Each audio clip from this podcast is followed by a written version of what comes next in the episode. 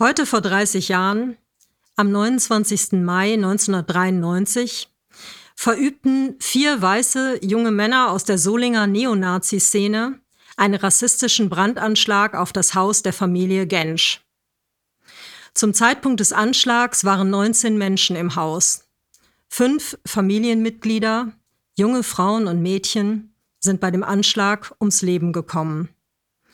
Es starben die Töchter von Melvüde und Dormusch Gensch, Hatice Gensch, 18 Jahre, und Gürsün Insche, 27 Jahre. Gürsün Insches Tochter Güldane Insche, fast drei Jahre, überlebte den Brandanschlag schwer verletzt, weil ihre Mutter sie rechtzeitig aus dem Fenster warf. Es starb Gülistan Öztürk, zwölf Jahre, die zu dem Zeitpunkt zu Besuch aus der Türkei bei ihren Verwandten war. Kamil und Hatice Gensch haben ihre beiden Töchter, Hülya neun Jahre und Saime vier, verloren. 14 weitere Menschen erlitten schwerste Verletzungen. Einige waren so gravierend, dass lange Krankenhausaufenthalte ihr weiteres Leben prägten. Die physischen, insbesondere die seelischen Folgen sind heute noch zu spüren.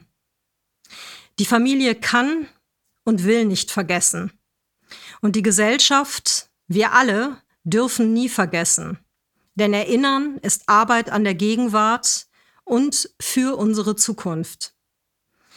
Das Stadtkollektiv hat ein halbes Jahr zu dem Brand- und Mordanschlag recherchiert, Interviews mit der Familie Gensch und Zeitzeuginnen geführt und seit dem 15. April lädt die Inszenierung Solingen 1993 in der Regie von Bassam Ghazi mit neun Performerinnen ein zu einer theatralen Busreise in die Vergangenheit.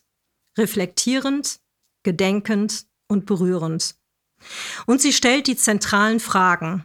Wie erinnern wir 30 Jahre und eine Generation später an diesen Anschlag? Wie gehen wir um mit einer Vergangenheit, die nicht erledigt ist? Und wie kann gelebte Solidarität heute aussehen? Vom Zentral in Düsseldorf fahren die Zuschauerinnen gemeinsam Richtung Solingen und gleichzeitig zurück in die 90er Jahre. Das Fußballmärchen, Gameboys und Boybands, ein wiedervereintes Deutschland im Euphorierausch.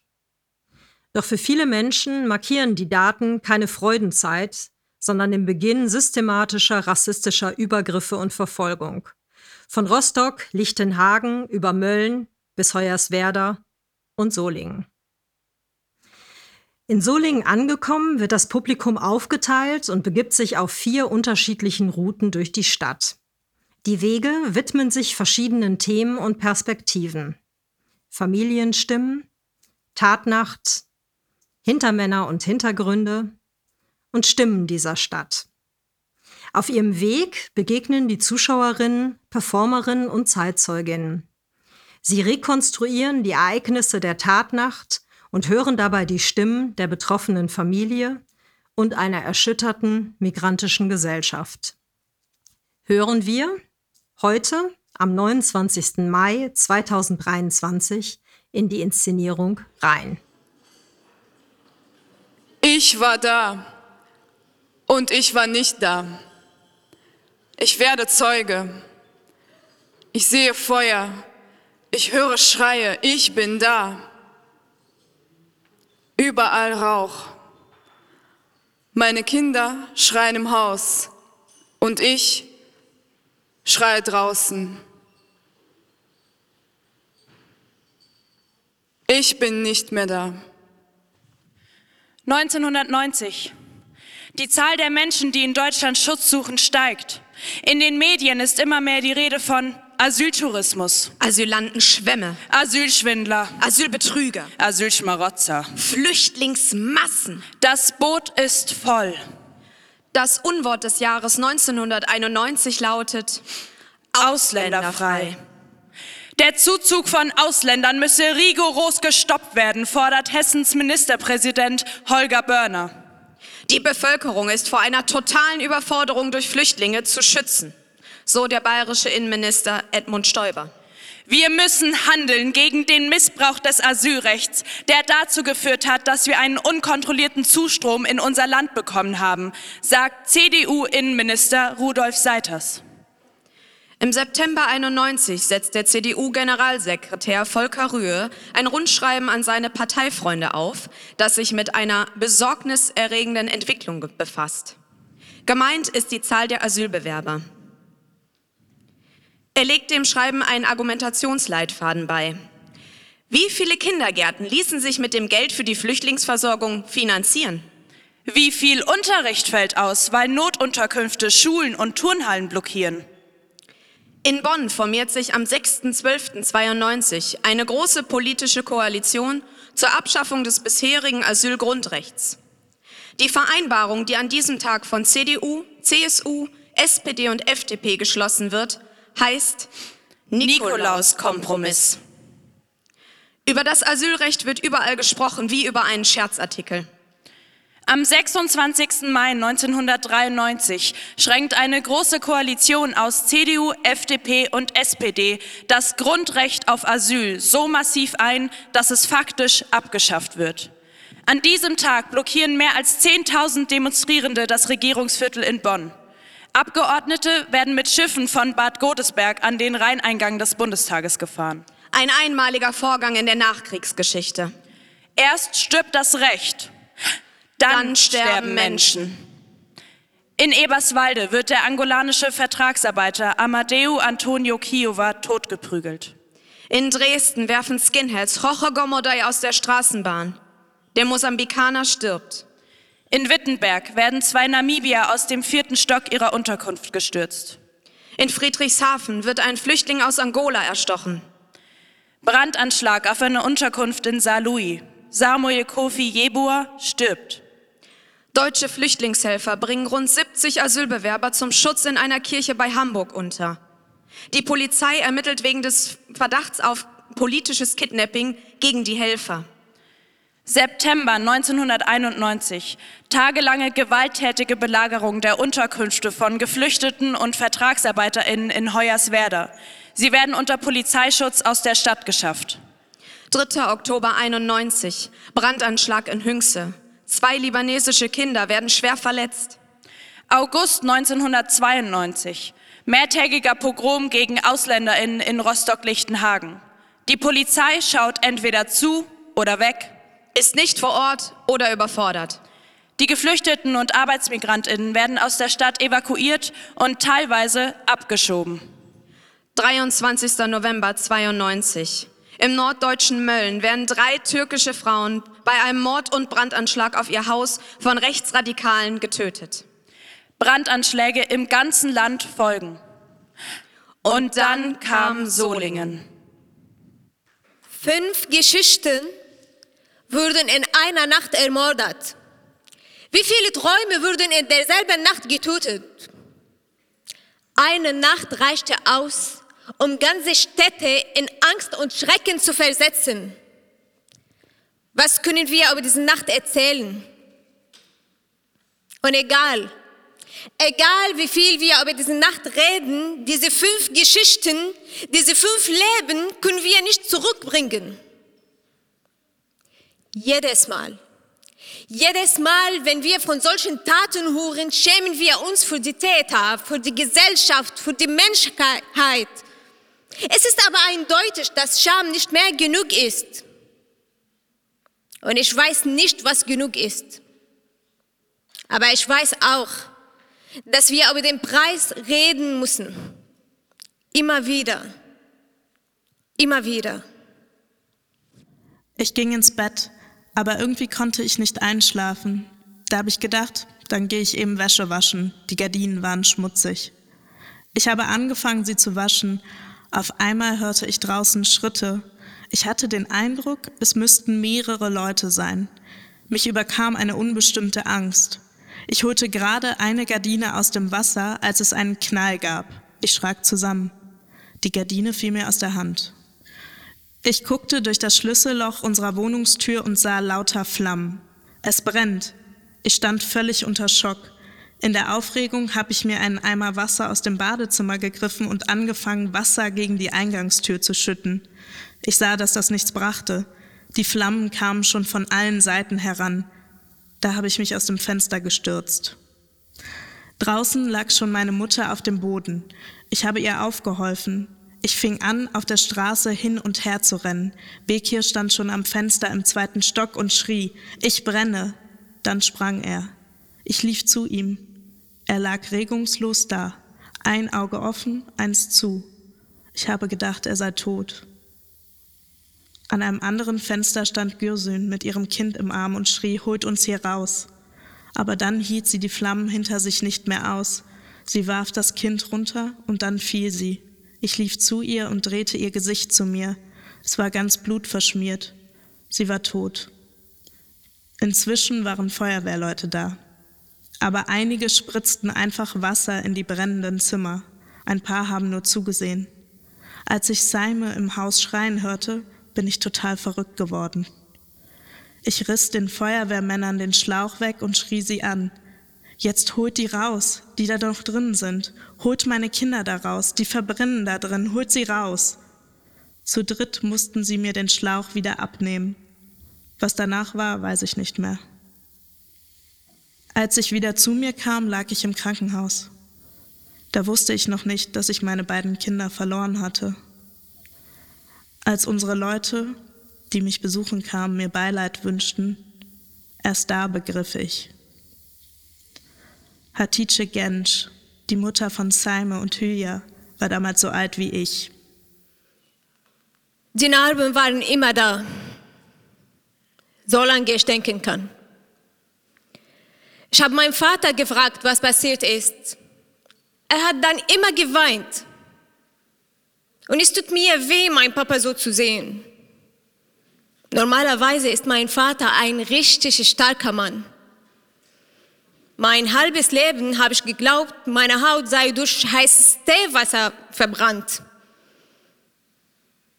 Die ganzen OPs, die, die waren echt nicht einfach. Ein Bruch wurde erst Jahre später entdeckt. Mein Bein hatte aufgehört zu wachsen und ein ganzes Jahr verbrachte ich im Krankenhaus.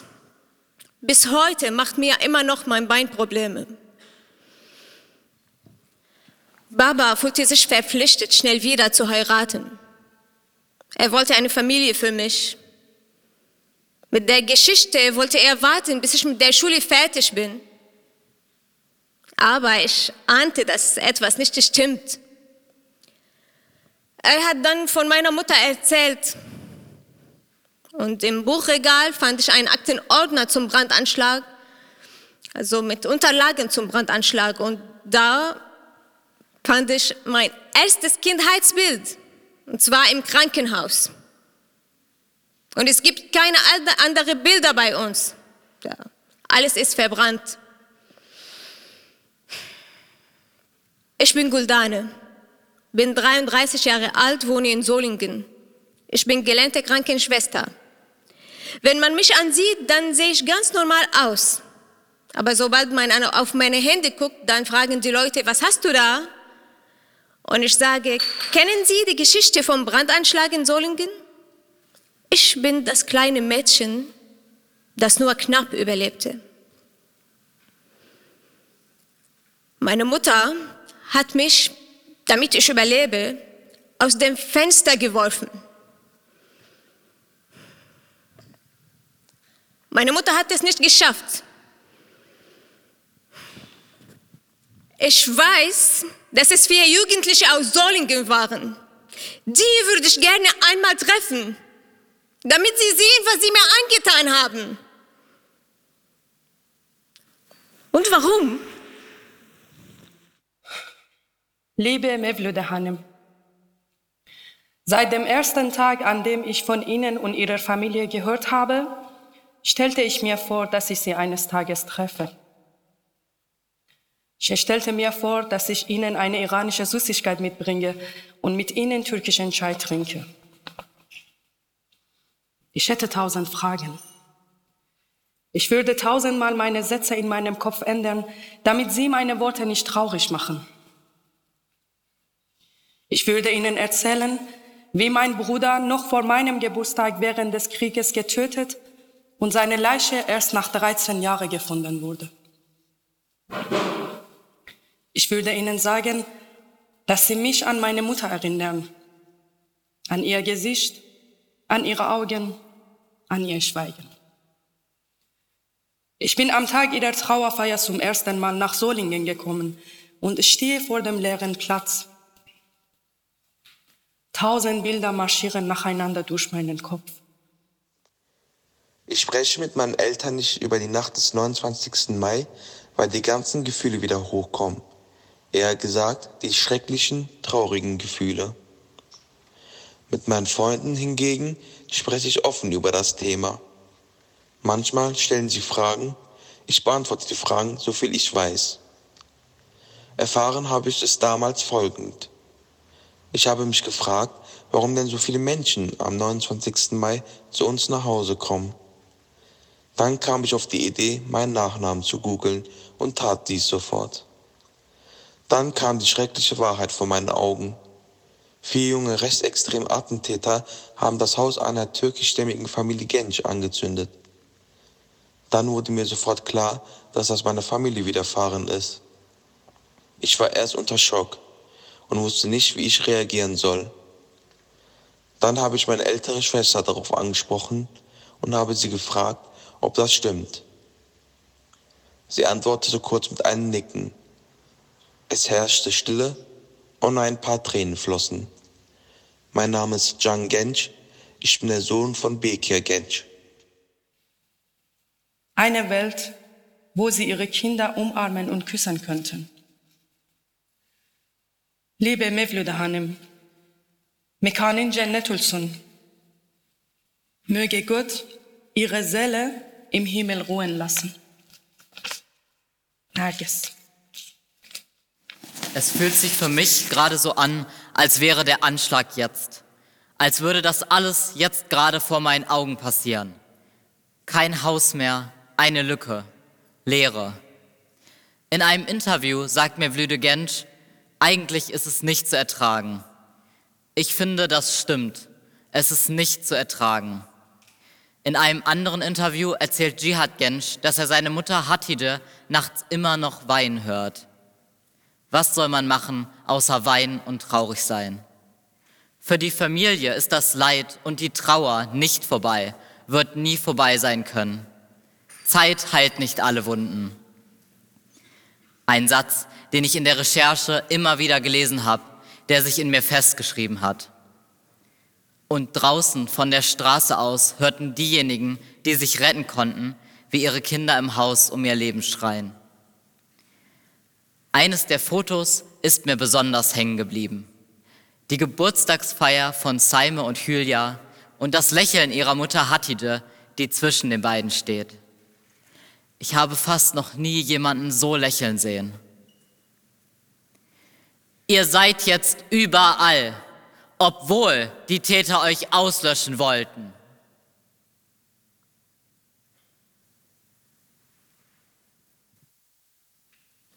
Wir prägen dieses Land mit. Und alles, was uns hier passiert, ist ein Teil Deutschlands. Wir gehen als dritte und vierte Generation ganz anders mit Rassismus um. Bei uns hat eine Entwicklung stattgefunden von Generation zu Generation. Wir nennen Rassismus beim Namen. Wir sind laut. Das gibt uns Kraft. Wir sind nicht mehr wie die Generation unserer Eltern, die vieles einfach so hingenommen hat. Wir haben ein Recht hier zu sein. Und wir, wir werden immer lauter. Bis wir nicht mehr ignoriert werden. Bis wir gehört werden. Das gibt uns auf jeden Fall Hoffnung. Wir wollen, dass unsere Perspektiven endlich gesehen werden, unsere Geschichten gehört werden. Wir bestehen darauf und sagen, Solingen ist ein Teil deutscher Geschichte. Wir sind ein Teil. Unser Schmerz ist ein Teil. Wir werden nicht alles erzählen. Wir werden nicht alles erzählen. Wir werden nicht alles erzählen. Niemand kann alles erzählen. Wir können nicht alles erzählen. Wir können nicht alles erzählen. Wir Niemand kann alles erzählen. Wir können nicht alles erzählen. Wir können nicht alles erzählen. Wir können nicht alles erzählen. Niemand kann alles erzählen. Wir können nicht erzählen, Dass am Ende alles wieder gut sein wird. Und dass Rassismus verschwinden wird. Er verändert sich nur. Wir können auch nicht erzählen, dass solche rassistischen Anschläge nicht mehr passieren werden. Diese mörderischen Anschläge sind fucking Realität in diesem Land. Niemand wird vergessen. Gürsün, Hatice, Gülistan, Hülya, Saime,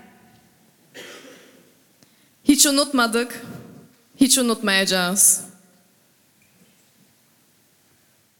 Dies waren Ausschnitte aus der Live-Performance Solingen 1993.